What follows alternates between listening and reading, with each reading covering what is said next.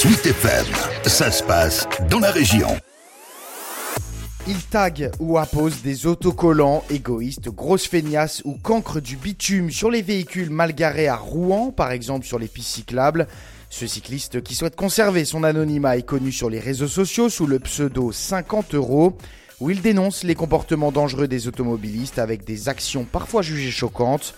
Celui qui se définit comme un militant activiste à vélo pratiquant la désobéissance civique veut surtout provoquer une prise de conscience. Parmi les techniques pour laisser des messages sur les véhicules, il y a donc les feutres euh, effaçables à craie. On secoue, on débouche et après on écrit. Ça s'efface avec un, avec un chiffon humide. Et puis évidemment, il y a les stickers que je fais depuis 2016.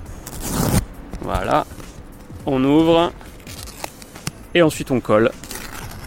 Tout ça, ça dégrade pas évidemment. Mais le problème des gens qui vont prendre ça très très mal et qui vont croire que j'ai abîmé la voiture en écrivant dessus ou en collant un autocollant, c'est une réalité. Malheureusement, les gens savent pas ce qu'on fait avant qu'on leur explique. Et des fois, on n'a pas trop le temps de leur expliquer. Mais entre un truc comme ça sur votre voiture ou un stationnement qui met en danger les gens, ou une manœuvre totalement euh, irrespectueuse des, des cyclistes ou des piétons, posez-vous la question, qu'est-ce qui est le plus grave? En France, la mortalité vélo est en forte hausse. 22 cyclistes ont perdu la vie en mai 2022 contre 6 en 2019.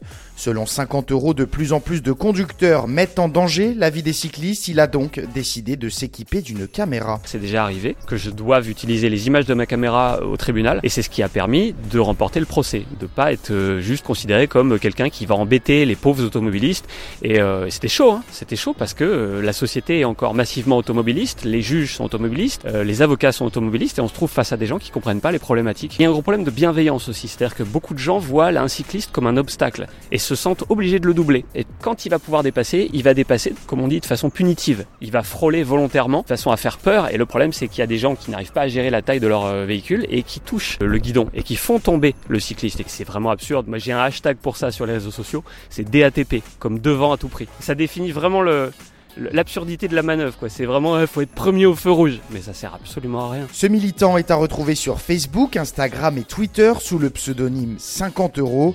En 2021, l'enquête nationale du baromètre des villes cyclables a attribué à Rouen la note de 3,1 sur 10, une moyenne plombée par le critère de la sécurité noté 2,7 sur 10.